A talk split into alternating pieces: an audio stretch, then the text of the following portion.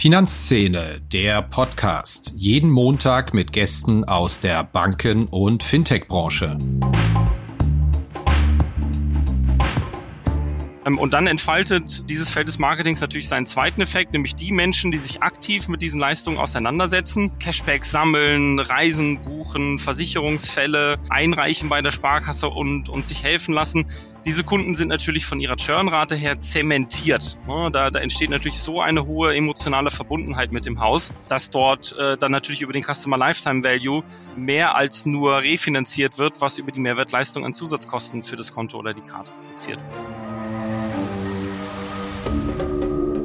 Hallo und herzlich willkommen bei einer neuen Episode von Finanzszene, der Podcast. Mein Name ist Christian Kirchner von finanzszene.de.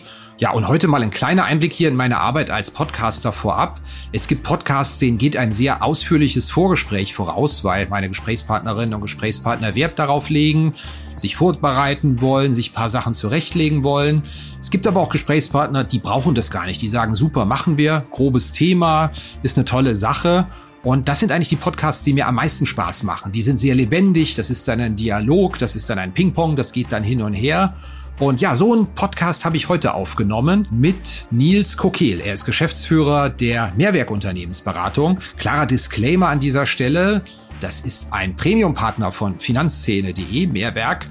Und insofern hören Sie hier einen Partner-Podcast.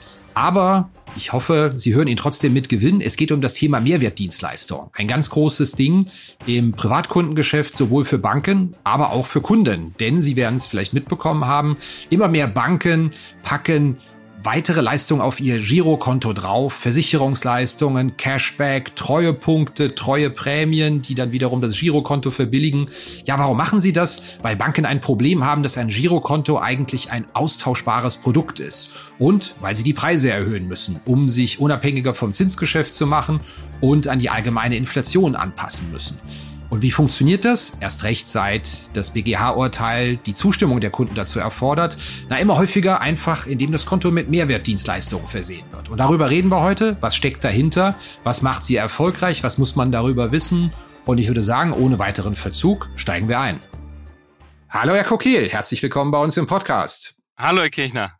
Ich muss Ihnen die gleiche Frage stellen, die ich auch schon unserem Gast letzte Woche gestellt habe. Ihr Nachname K-O, Doppel-K, Doppel-E-L, Kokel ausgesprochen, richtig? Alles doppelt und dreifach, genau, richtig ausgesprochen. Klingt aber auch nicht nach einem bio-urdeutschen Namen, ehrlich gesagt. nee, tatsächlich, illustre Vergangenheit. Geboren in Stockholm, äh, aber ein niederländischer Staatsbürger, der in Deutschland aufgewachsen ist. Ähm, aber bis heute ein, ein stolzer Holländer, der seinen Pass auch nicht abgeben wird. Das ist aber dialektal leider überhaupt nicht zu erkennen, oder? Nee, das, also es gibt zwei Konstellationen, Herr Kirchner, in denen Sie das rausfinden werden. Ähm, entweder wenn ich sehr sauer bin oder sehr betrunken und beides kommt im normalen Alltag relativ wenig vor. Tatsächlich. Wie kam es dazu? Meine, mein, mein Vater hatte damals einen beruflichen äh, Wechsel, ist aus den Niederlanden äh, nach, nach Deutschland gezogen. Und äh, genau, und ich bin äh, dann äh, tatsächlich auch in, in Deutschland eingeschult worden und habe die ganze Schullaufbahn dann genießen dürfen. Von daher ist der der lustige Karell-Akzent dann irgendwann verschwunden. Ähm, und der kommt selten hoch. Ja, ich hätte mit dem äh, Kollegen Doms eigentlich besprochen, dass wir mindestens einmal pro Halbjahr Niederländer im Podcast haben müssen, weil die einfach so locker und spannend daher plaudern. Wir hatten die ja, Erfahrung ja letztes Jahr schon zweimal gemacht. Das halt bindet die Ohren. Niederländer her hier. Genug jetzt der plaudernden Vorrede. Wir wollen heute mal über das Thema Mehrwert, Mehrwertdienstleistungen von Banken sprechen und warum das so ein großes Ding ist. Und Sie wissen ja, ein Thema ist es immer erst, wenn ein Journalist etwas entdeckt. Und wir haben bei Finanzszene im Herbst 2020 mal einen Artikel verfasst, als uns das einfach aufgefallen ist, dass sich da sehr viel bewegt gerade. Der hatte den Titel Rabatte, Boni, Punkte, wie das Girokonto neu definiert wird. Anlass war, dass sehr viele Banken unserer Beobachtung nach mit, mit Hausbank, Treueprogramm etc. innerhalb weniger Monaten um die Ecke kamen. Erzählen Sie mal, wo kommt das eigentlich her, die Idee, das so zu handhaben? Haben wir das richtig beobachtet, dass das im vergangenen, na, vorvergangenen Jahr war es schon, nochmal richtig Dynamik bekommen hat? Äh, genau, also man kann schon sagen, dass die letzten drei Jahre für dieses, für dieses Feld äh, des, des Marketings sehr, sehr spannend waren. Es ist ja nicht so, dass die, die Banken erst seit, seit gestern irgendwie in einem sehr, sehr preissensiblen Wettbewerb stehen und viele Häuser entscheiden sich ähm, sukzessive dazu, ähm, wegzugehen von der reinen Preisdifferenzierung und tatsächlich in den, in den Leistungsvergleich zu gehen. Und da muss man natürlich auch mal ganz, ganz netto ähm, festhalten, die Bank hat natürlich aus dem Kernprodukt selbst als, als klassisches Commodity wenig Möglichkeiten, sich abzuheben von dem, was der Wettbewerb tut. Und da äh, haben sich Mehrwertleistungen tatsächlich als sehr wirksames Instrument herausgestellt, um äh, genau an der Leistungsschraube zu drehen. Insbesondere für, für Regionalbanken, die das Ganze natürlich auch nochmal mit einem, äh, mit einem lokalen Kolorit aufwerten können, ähm, ist das mittlerweile ein echt, äh, echt gutes Werkzeug geworden, um sich gegenüber dem Kunden äh, anders zu präsentieren, als es vielleicht der, der überregionale Wettbewerb tut. Das heißt, es ist eher eine angebotsgetriebene Geschichte und keine nachfragegetriebene. Sprich, wir müssen hier mal was tun, dass so Kontodienstleistungen, die Überweisung, das Geld abheben, das ganze drum und dran komplett vergleichbar ist und da brauchen wir eine Antwort drauf, ja? Ja, genau. Also ich meine, die, die, die, die reine Konditionsdiskussion, die gewinnt man ja nicht. Es wird ja immer als, vor allem als Regionalbank heraus eingeben, der es günstiger macht. Und äh, na gut, das Provisionsgeschäft äh, steht da, wo es äh, wo es steht. Ähm, es muss nun mal an der, an der Preisschraube gedreht werden und viele Häuser entscheiden sich dazu, das für den Kunden dann angenehmer zu machen, indem sie dann auch gleich mit mehr Leistungen äh, aufwerten können. Und das äh, hat sich dann schon, schon bewährt. Wir sehen es natürlich an den Projekten, die wir dann gemeinsam mit den Häusern umsetzen, ähm, wenn wir uns dann, dann Adaptionsraten, Nutzungsraten, äh, Churnraten und Kundenreaktionen anschauen, dann ist es schon nochmal was anderes, wenn die Bank im gleichen Zuge, wo sie die Gebühren anpasst, tatsächlich auch etwas, etwas mehr liefert. Was ist denn der konkrete Anlass gewesen, dass man sagt, man muss mit den Preisen für diese Dienstleistung mal hoch, weil einfach das herumliegende Geld auf dem Girokonto nicht mehr, wie das früher der Fall war, das Girokonto finanziert? Ähm, ja, ich glaube, also es ist eine, eine, eine Mischung aus, aus vielen Faktoren für die Primärbanken gewesen. Ne? Ähm, es, es äh, bleibt dabei, dass sich die Kostensituation für die Banken ja nicht entspannt. Das, das Zinsgeschäft ist auch nicht mehr das, was es mal war. Ähm, da da erzähle ich ja nichts Neues. Ähm, und die, die Reichweiten, die heute ja ähm, da sind, müssen nun mal über, über die Zeit monetarisiert werden. Und da ist natürlich diese Preisschraube am, am Girokonto ein Hebel. Ähm, aber das kann man natürlich auch in Richtung ähm, des Ausbaus von, von anderen Provisionsgeschäften äh, ausnutzen. Ne? Dass, dass dritte Angebote ähm, an die Endkunden gemacht werden oder dass man am, am Konsum über das Konto mitverdient. Da gibt es ja sehr viele Ausgestaltungsmöglichkeiten mittlerweile. Wer hat denn das erfunden? Ich hatte damals mal recherchiert, dass äh, ne, die Santander mit dem 123-Konto da 2014 kam. 2016 hat die HVB ihr Value-Programm ja. gestartet. Ähm, ich kann mich aber auch düster erinnern, dass ich eine Mail bekam, da sind sie aber schief gewickelt. Das ist schon viel älter. Jetzt helfen äh, Sie genau, mir. Genau, also da, da kann ich Sie äh, tatsächlich mal, äh, mal etwas korrigieren. Das ist schon etwas äh, älter.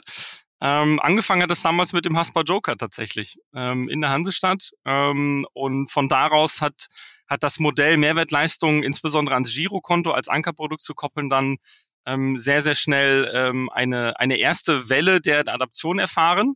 Ähm, es ist und bleibt natürlich aber keine, keine Entscheidung, die man einfach mal über Nacht trifft. Ne? Also eine, eine so krasse Transformation der, der Vertriebsausrichtung zu machen, also weg aus dem Preisvergleich hin zur, zur Leistungsdifferenzierung, da muss natürlich das ganze Haus mitspielen. Ähm, aber wie gesagt, insbesondere die letzten äh, drei Jahre waren für die Banken natürlich echt äh, von, von äh, ja, heftigen Nachrichten gespickt. Ähm, und die Marktsituation ist nun mal so, wie sie ist. Das Girokonto bleibt äh, für viele Häuser einer der wes wesentlichen Ertragsbringer. Ähm, und dort an der Preisschraube zu drehen, ist natürlich ein, ein extrem wirksames Mittel, um seine Provisionserträge zu, zu steigern. Ne?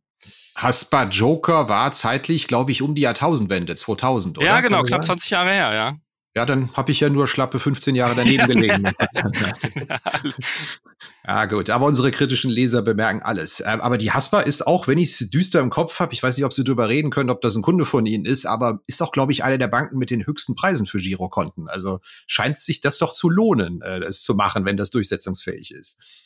Äh, ja, genau. Also ob das jetzt die, die absolut höchsten Preise sind, die da durchgesetzt äh, werden im deutschen Banking, das wage ich mal zu bezweifeln. Da haben, äh, glaube ich, insbesondere kleinere Primärbanken mittlerweile auch ganz schön zugeschlagen. Ähm, aber das stimmt schon, ne? dass, dass äh, die, die Kontomodelle, die dort herrschen, ähm, in einem Preisbereich so zwischen ja, drei, vier Euro bis hin zu 16, 17, teilweise 18 Euro, die, die heute im Retail Banking genommen werden können, dann schon eine sehr, sehr große Preisspanne abbilden. Und ähm, viele Häuser erklären diesen, diese Preissteigerung, diese verschiedenen Modelle dann tatsächlich äh, maßgeblich über das, was an Zusatzleistungen am Konto dranhängt. Und ähm, genau, da ist es äh, mittlerweile bei den Primärbanken ja echt schon etabliert, dass man da zum Beispiel Versicherungsleistungen auf den Kreditkarten auch als als Instrument benutzt, um den Preispunkt zu beeinflussen. Ne? Ähm, aber das, das müssen ja nicht immer reine Versicherungsleistungen sein. Das können ja genauso gut äh, äh, digitale Features oder exklusiver Content oder Assistance- und Sicherheitsleistungen sein, die man dann an die Konten und Karten koppelt.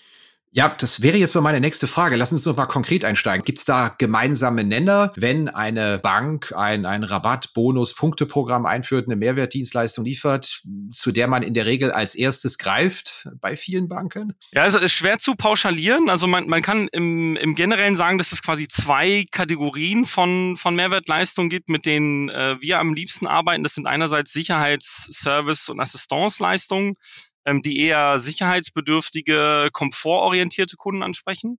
Und dann auf der anderen Seite geldwerte Vorteile, Rabatte, Cashbacks. Ähm, ungern Punkte. Ähm, da haben wir die Erfahrung gemacht, dass der deutsche Konsument ähm, ja mit, mit äh, Punkten weniger gut umgehen kann als mit direkten Euros.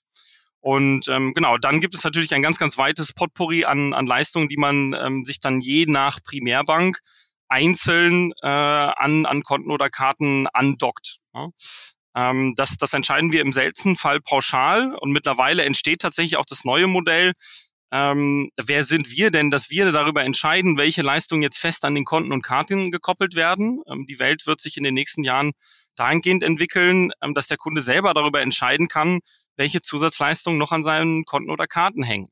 Das heißt, wir werden das Ganze immer mehr zu einem, einem Plattformgeschäft für die Bank entwickeln, ähm, Girokonten werden ja wie so ein, wie so ein Auto, ne, so eine Art Standardausstattung haben von Zusatzleistungen, die der Kunde heute erwartet. Da sei zum Beispiel so ein Service zu nennen wie das weltweite Notfallbargeld, dass Sie, wenn Sie irgendwo mal mal äh, stehen ohne Liquidität, Portemonnaie gestohlen, was auch immer, dass Sie dann innerhalb von von äh, wenigen Minuten äh, Notfallbargeld an die nächste Hotelrezeption oder äh, oder an ähnlichen Auszahlungsstellen bekommen. Und dann wird es aber weitere Zusatzleistungen geben, die dann teilweise auch sehr nischig sein können, die der Kunde sich dann selber dazu bucht. Mein, mein Lieblingsbeispiel äh, einer, eines Hauses an der Ostsee.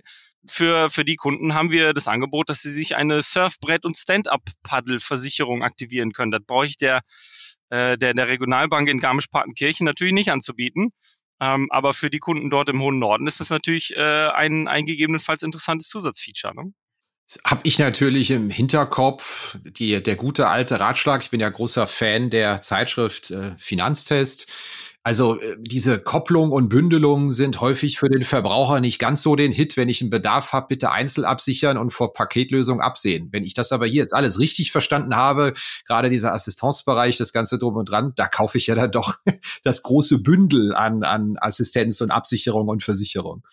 Genau, also da gibt's ja im Prinzip zwei, zwei Effekte, die man betrachten muss. Ne? Einerseits in dem Moment, wo, wo die Bank sich differenzieren muss, wo sie einen neuen Preispunkt erklären muss, dann, dann gibt es ja einen Soforteffekt. Ne? Der, der Kunde vergleicht in dem Moment, ähm, wir nennen das bei uns den, den sogenannten Awareness-Effekt, ja? nimmt der Kunde diese Zusatzleistung ähm, mit dem Aufpreis äh, war oder für den Aufpreis als gerechtfertigt war. Es kann sein, dass dieser Effekt dann tatsächlich abreibt, ne? dass der Kunde diese Zusatzleistung niemals nutzen wird, ähm, ist in Deutschland ein, ein ausgeprägtes Phänomen, dass wir natürlich ein, ein ja, zum Beispiel überversichertes Land sind. Ne? Also lieber doppelt versichert als, als gar nicht. Ähm, und gibt es tatsächlich aber bei der Mehrwertleistung über die Zeit ähm, tatsächlich natürlich äh, viele, viele Nutzer, die diese Dienste aktiv nutzen. Ähm, und dann entfaltet dieses Feld des Marketings natürlich seinen zweiten Effekt, nämlich die Menschen, die sich aktiv mit diesen Leistungen auseinandersetzen, Cashback sammeln, Reisen buchen, Versicherungsfälle einreichen bei der Sparkasse und, und sich helfen lassen. Diese Kunden sind natürlich von ihrer Churnrate her zementiert. Ne? Da, da entsteht natürlich so eine hohe emotionale Verbundenheit mit dem Haus, dass dort äh, dann natürlich über den Customer Lifetime Value mehr als nur refinanziert wird, was über die Mehrwertleistung an Zusatzkosten für das Konto oder die Karte produziert wird. Da übrigens eine, eine spannende Bemerkung. Wir nehmen insbesondere ähm, in den, in den filial organisierten Häusern wahr, dass die Mitarbeiter sich extremst darüber freuen, wenn die, die Produkte aufgewertet werden, weil sie damit dann wirklich ähm, ganz anders diskutieren können mit dem Endkunden. Ne? Sie sind raus aus dieser Vergleichbarkeit, müssen sich nicht über, über Preise mit dem Kunden streiten, sondern können ihm im Prinzip die, die flapsige Frage stellen, was ist denn dein Traumurlaub? Ähm, ich habe hier die Möglichkeit, dir darauf einen, einen Bonus zu bieten. Wenn du über unseren Reiseservice der Bank buchst, dann, dann ist das ganze Girokonto für das Jahr schon bezahlt. Ne? Das sind natürlich ganz, ganz andere Diskussionen, die man da führen kann, als, als Mitarbeiter einer, einer Primärbank. Und da haben wir wirklich schon, schon wachgeküsste Vertriebsorganisationen gesehen, ne, die aus so einer so einer äh, Vertriebslethargie dann aufwach, aufwachen und richtig stolz sind auf das Ankerprodukt Giro. Klingt aber jetzt so eher wie der, der Traum des Anbieters, keine Vergleichbarkeit mehr gegeben und ich muss mich mit meinem Produkt nicht mehr dem direkten Preisvergleich mit diesen ganzen Neonbanken oder Gratiskontoanbieter stellen, sondern ich kann immer sagen, jo, äh, stimmt zwar, wir verlangen XY, aber dafür haben sie ja hier auch noch einen Schlüsseldienst und eine, eine Stand-up-Pedal-Versicherung in ihrem Konto mit drin, ja. Genau, vom Prinzip her ja, ne? Und also da kann ich natürlich auch aufräumen, Herr Kirchner, mit der, der Illusion, dass 100 Prozent der Kunden das immer genauso wahrnehmen. Ne? Ähm, aber es hat sich schon schon sehr äh, bewiesen bei den Häusern, ähm, bei denen diese Konzepte heute laufen, ähm, dass der durchschnittliche Girokontopreis in Summe höher ist, dass die Net Promoter Scores in Summe höher sind, dass die Churnraten in Summe niedriger sind. Ähm, also das Ganze ist nicht nur einfach ein, ein Marketing-Trick, sondern äh, macht sich am Ende des Tages wirklich in, in der Guft der Bank bemerkbar. Aber in der Praxis geht's ja schon um richtige Summen, wo ich mich dann schon frage, äh, wackelt da der, der Schwanz mit dem Hund? Ich erinnere mich da an einen Fall, über den wir auch geschrieben haben. Da wurden die Konten um 90 in der Basisversion und 160 Prozent in der Premium-Version ja. verteuert. Und das wurde dann eben mit der Einführung von so einem Mehrwertprogramm begründet, wo ich dann schon sage, hm, muss da am Ende der Preis nach oben und dann überlegt man sich, das können wir so nicht erzählen, also müssen wir noch ja. was dazu bieten oder, oder was, was ist da der initiale Anlass, sich damit zu beschäftigen? Kommt da erst das Mehrwertprogramm und dann die Preiserhöhung oder geistig heißt es, wir müssen hoch mit den Erträgen und aber das können wir so einfach nicht machen, da müssen wir uns noch was einfallen lassen. Ähm, genau, die, die Ausgangssituationen sind tatsächlich verschieden, wobei äh, ehrlicherweise die Karten sind ja nach, nach letztem Jahr eh neu gemischt. Ne? Also ähm, durch die, die, den Wegfall der Zustimmungsfunktion, durch das BGH-Urteil ist es natürlich heute so, dass, dass äh, bei einer Preiserhöhung der, der Kunde im Prinzip individuell über die Schwelle getragen werden muss. Ne? Also ohne einen aktiven Konsent ähm, gehen solche Projekte wie in der Vergangenheit gar nicht mehr. Und ähm, da nehme ich in, in den letzten sechs Monaten im Besonderen wahr, ähm, dass die Banken sich äh, jetzt sehr, sehr verstärkt damit beschäftigen, äh, in Klammern müssen, wie erkläre ich dem Kunden, dass ich, da zwangsläufig muss es ja dazu kommen, meine äh, meine meine Service Fees erhöhe, meine Kontoführungsgebühr, meine Kartenpreise.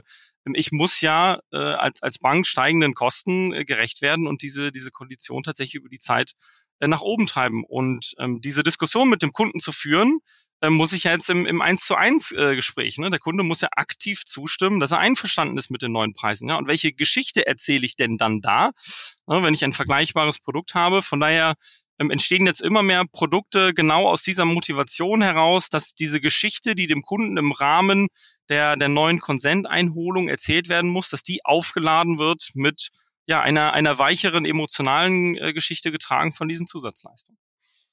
Eine Deutung des BGH-Urteils war ja, okay, äh, das kostet jetzt alles was, das macht einen Riesenaufwand, aber einschneidend ist eigentlich, dass es die Preissetzungsmacht der Banken drastisch ja. schwächt. Würden Sie dem zustimmen?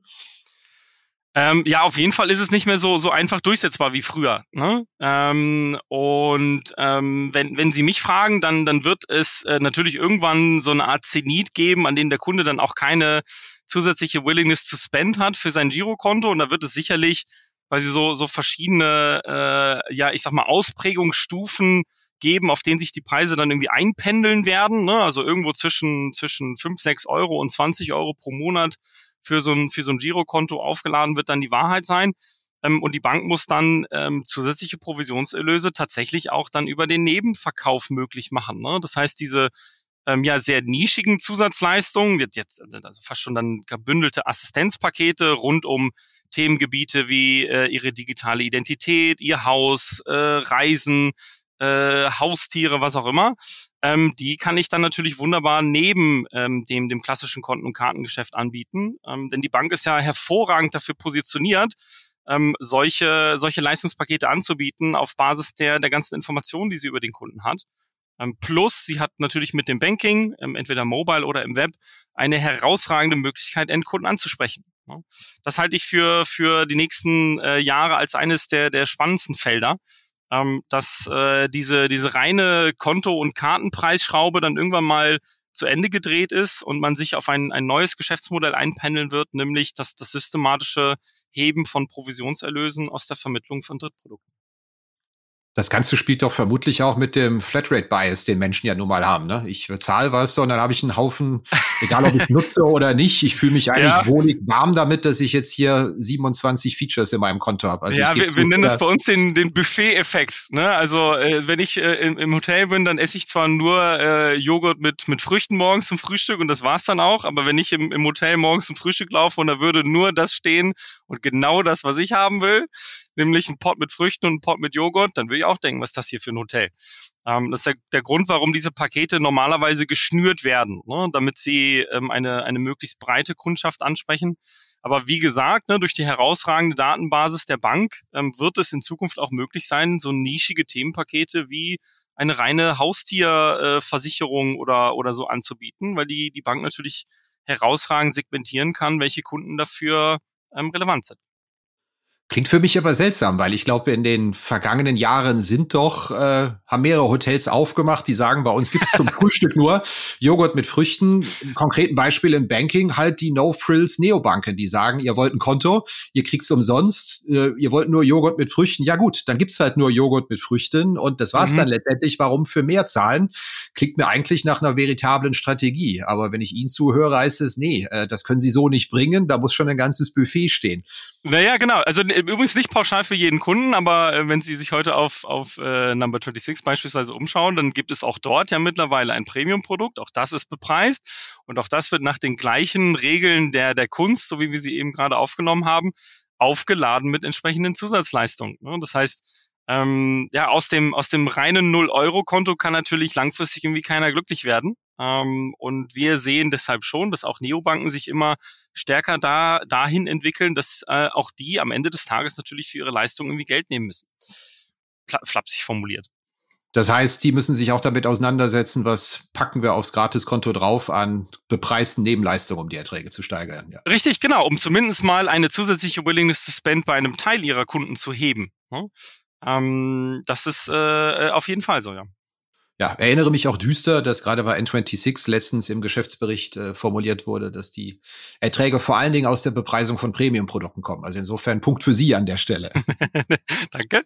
Wie schaut es denn da mit dem Verhältnis zwischen Bestandskunden und Neukunden aus? Mehrwertdienstleistungen. Ist das etwas, mit dem ich auch Kunden speziell akquirieren kann, die auf der Suche nach dem Produkt sind? Oder ist das etwas, wo ich eigentlich mehr die Kunden, die ich habe, bespielen muss? Weil es da ja auch so einen Paradigmenwechsel gegeben hat von wir brauchen ja. jede Menge Neukunden hinzu. Wir ja. müssen eigentlich mal lieber mit den Kunden Geld verdienen, die wir haben. Ja, die, die, die Diskussion führe ich natürlich quasi täglich ähm, und da, da, da erlebt man natürlich quasi zwei Arten von Kunden. Ne? Der eine, der jagt und der andere, der gejagt wird. Ähm, wenn Sie jetzt heute eine, regionale Primärbank sind, ähm, dann, dann spielen Sie natürlich insbesondere lokale, regionale Vorteile, ähm, äh, sichern sich exklusive Deals mit, äh, mit den Spots, wo, äh, wo der Kunde sich eben nun rumtreibt. Dann ist es natürlich ein echtes Werkzeug, um auch systematisch an Neukunden zu kommen. Ähm, und auf der anderen Seite für den, der, der in den Markt eintritt, ähm, kann das natürlich echt ein, ein Differenzierungsmerkmal sein, wenn man da ein neues digitales Feature oder, äh, oder exklusiven Content an, an seine Produkte gekoppelt hat, mit dem man dann, dann werben kann. Ne? Also im Prinzip geht es für beide, ähm, aber beide Parteien werden ähm, das Werkzeug ganz, ganz unterschiedlich einsetzen, ist so meine Beobachtung. Gibt es in Sachen Alter Unterschiede, wer darauf anspricht oder wer nicht, dass man sagt, also ein unter 30-Jähriger ist eher in der No-Frills-Fraktion unterwegs. Mhm. Aber jemand, der, der gut verdient, mehrere Konten hat, hohe Reserven, na, wenn der schon seine, seine Bankverbindung bei seiner örtlichen Sparkasse oder Genossenschaftsbank hält, ja, ja. Dann, dann muss man ihm aber was bieten und der ist eher äh, dafür zu haben, sich drüber zu freuen, wenn ihm die Gebühren 100 Prozent angehoben werden, er aber eine tolle Versicherungsleistung dafür ja. bekommt. Ja, ich verstehe Ihren Punkt. Äh, jetzt jetzt äh, werden meine Data Analytics Kollegen wahrscheinlich ausflippen, ähm, weil es lässt sich tatsächlich kein pauschales Muster feststellen. Ne? Also die These zum Beispiel, dass ein ein vermögender Privatkunde ähm, kein Online-Cashback-Produkt benutzt, um äh, 3,30 Euro Rabatt auf eine eine, eine, eine Möbelbestellung zum Beispiel zu bekommen, die, die können wir schon nicht halten. Ne? Ähm, auf der anderen Seite ist es tatsächlich auch so, dass wir auch, auch junge Zielgruppen äh, erreichen mit, mit exklusiven Veranstaltungsangeboten oder eben äh, sehr online-orientierten Features, digital orientierten Features. Da lassen sich sehr, sehr schwer Muster erkennen Und es ist äh, nicht so, dass man eine bestimmte Altersgruppe oder so gar nicht erreicht. Ne? Man, man hat halt eben ein ganz, ganz breites Instrumentarium an, an Leistungen, die man dann einsetzen kann. Und das kann man dann schon, schon ziemlich zielgerichtet zielgerichtet aussteuern. Aber wie gesagt, nochmal, ne, die, die Welt äh, sieht da ja sehr, sehr gut aus für die Bank. Ähm, und das Potenzial ist natürlich enorm, ähm, die Bank da, da als Plattform zu positionieren, die eben diese ganzen Zusatzleistungen ähm, für den Kunden vermarktet. Ne? Aus dieser, dieser Vertrauensposition der Bank heraus kann man da den, den Hahn ganz, ganz langsam aufdrehen, ähm, sich anschauen, wie die Kunden darauf reagieren, wenn sie auf einmal Zusatzangebote ähm, äh, angezeigt bekommen im Banking oder in der App. Und ähm, genau, wenn es erfolgreich ist, dann wird es einfach immer weiter, weiter ausgerollt. Ähm, es ist aber tatsächlich eine, ein großes Spiel von immer wieder testen, äh, rekapitulieren, neu bewerten und, und, äh, und schauen. Wir können heute nicht pauschalieren. Ähm, zum Beispiel ein, eine Kampagne, die bei einer, einer Sparkasse im Nordwesten funktioniert hat. Ähm, die kann bei identischen Kundenausgangssituationen bei einer Volksbank im Südwesten schon, schon nicht mehr funktionieren. Ne? Das lässt sich also sehr, sehr schwer pauschalieren. Wovon hängt das denn ab, in welchem Teil Deutschlands eine Kampagne funktioniert oder nicht funktioniert? Können Sie das etwas konkretisieren? Wir vermuten übrigens, Herr Kirchner, dass das auch was damit zusammenhängt, wie die jeweilige Marke der Bank aufgestellt ist. Ne? Ob es in der Vergangenheit dort äh, so, so übergreifende Themen gab, wie, wie Fusionen oder Filialschließungen etc. Das sind natürlich alles auch, auch Image-Themen, die dann auf, auf die, den Status der Kundenbeziehung mit den Privatkunden einzahlen. Wenn ich Sie richtig verstanden habe, um nochmal einen Faden aufzugreifen, den Sie am Anfang zumindest angedeutet haben, ist der Reiz des Ganzen aus Anbieter, Banken sich dann auch, dass es doch häufig gar nicht in Anspruch genommen wird. Sprich, ich habe nicht sonderlich viele Kosten, die damit verbunden sind, weil möglicherweise meine Kunden gar nicht wissen, dass sie einen Notschlüsseldienst von meiner Bank haben. Sprich, die, die Schadensfälle versicherungstechnisch doch der Traum dann eigentlich, wenn etwas versichert ist oder eine Zusatzleistung ist, die gar nicht in Anspruch genommen wird. Äh, ja, das, das mag man glauben und die Wahrheit liegt in der Mitte. Ne? Also äh, gemeinsam mit, mit, den, mit den Banken gehen wir von, von bestimmten durchschnittlichen Nutzungsquoten aus ähm, und versuchen das auf einem gesunden Niveau einzupendeln. Also dass die Kosten für das, das Risiko, was dann reguliert werden muss, für die Schäden, die reguliert werden müssen, ähm, in, in Relation steht zu dem, zu dem Wert, der für die Bank gehoben wird. Und ähm, also nochmal ne, das Beispiel, in dem Moment, wo Sie zum Beispiel den, den Türöffnungsservice an Ihrem Girokonto hängen haben und Sie sich in dem Moment, ähm, wo Sie vor der verschlossenen Tür stehen, ähm, dann an den kleinen Aufkleber erinnern, den wir, äh, den wir Ihnen zugeschickt haben, den Sie an den Briefkasten kleben ähm, und sich dann über den, den äh, telefonischen Service innerhalb von 35 Minuten die Tür aufschließen lassen. Dieses Erlebnis ist natürlich einmalig. Ne? Ähm, ein anderes schönes Beispiel aus der Vergangenheit ähm, für einen Energieversorger haben wir einen, einen Handwerker-Notrufdienst installiert und äh, dann rief uns eine Kundin an und ähm, wollte den Schädlingsbekämpfungsservice aktivieren. Und äh, wir, wir fragten dann, ja, was, was ist das denn für ein Schädling? Und dann äh, sagte sie ganz aufgelöst, ich habe im Keller eine Schlange. Ne? Und eine Schlange ist im deutschen Versicherungsrecht kein Schädling. Das kann ich Ihnen ähm, mitteilen, habe ich auch gelernt. Ähm, und wir haben das dann mit dem lokalen Tierheim lösen können. Aber ne, wenn man da mal rekapituliert, was dort passiert ist, also diese Kundin hat verstanden, ähm, was der Anbieter an Zusatzleistung für sie aktiviert hatte. Sie hat die Prozesskette verstanden und hat angerufen. Ähm, die Kundin wird nie mehr wechseln, das kann ich Ihnen versprechen. Das Erlebnis ist so Granate. Ähm, wir haben daraus dann sogar Poster gemacht zusammen äh, mit äh, äh, mit äh, na wie heißt der Kollege noch, der Snakes on the Plane äh, gemacht hat. Samuel L. Jackson. So. Ja, ich gebe zu, äh, privat bin ich auch an einer Stelle dieser Mehrwertgeschichte mal, jetzt hätte ich fast gesagt, auf den Leim gegangen, ja. aber tatsächlich habe ich äh, ein Girokonto und eine zugehörige Kreditkarte eigens gewählt, weil da eine Mietwagenvollkasko in der Kreditkarte dabei war. Und die hat mir jahrelang sensationelle Dienste geleistet und dann irgendwann bekam ich den Brief, äh, ja, wir haben übrigens Ihr Versicherungspaket optimiert und die Optimierung wie immer bestand darin, dass die Mietwagenvollkasko nicht mehr dabei war. Ja, so, ja. Und, äh, war für mich das Ende der Kreditkartennutzung und der Kundenbeziehung. Also genau, insofern, das, das geht nicht. Genau, etwas vom, von dem Kunden etwas wegnehmen, das, das macht man nicht. Aber da scheint es ein übergreifendes Problem zu geben mit Ihnen und Mietwagen. Ja. Wie kommen Sie jetzt drauf? Oder? ja, normalerweise ist das keine Dauer in Anspruch genommene Leistung, kann ich Ihnen mitteilen von den Programmen, die, die ich so kenne. Ich habe ja einfach die Vollkasko, indem ich mit der Kreditkarte bezahle. Also ich habe noch gar keinen Schadensfall gehabt, aber so. ich konnte halt, äh, ich, ich kann einfach, ähm, wenn ich ein Auto miete, musste ich keine Vollkasko bezahlen, wenn es möglich genau. war, weil ich sie über die Kreditkarte hatte. Richtig. Und das hat mir natürlich die Kreditkarte locker refinanziert, die Jahresgebühren, Absolut. die ich da entsprechend hatte. Ja. Äh, ich hoffe, ich habe nicht nur ich den Brief bekommen, dass die Mietwagen Vollkasko nicht mehr drin sind. also, da ich sie nie in Anspruch genommen habe, war es kein Thema. Gut.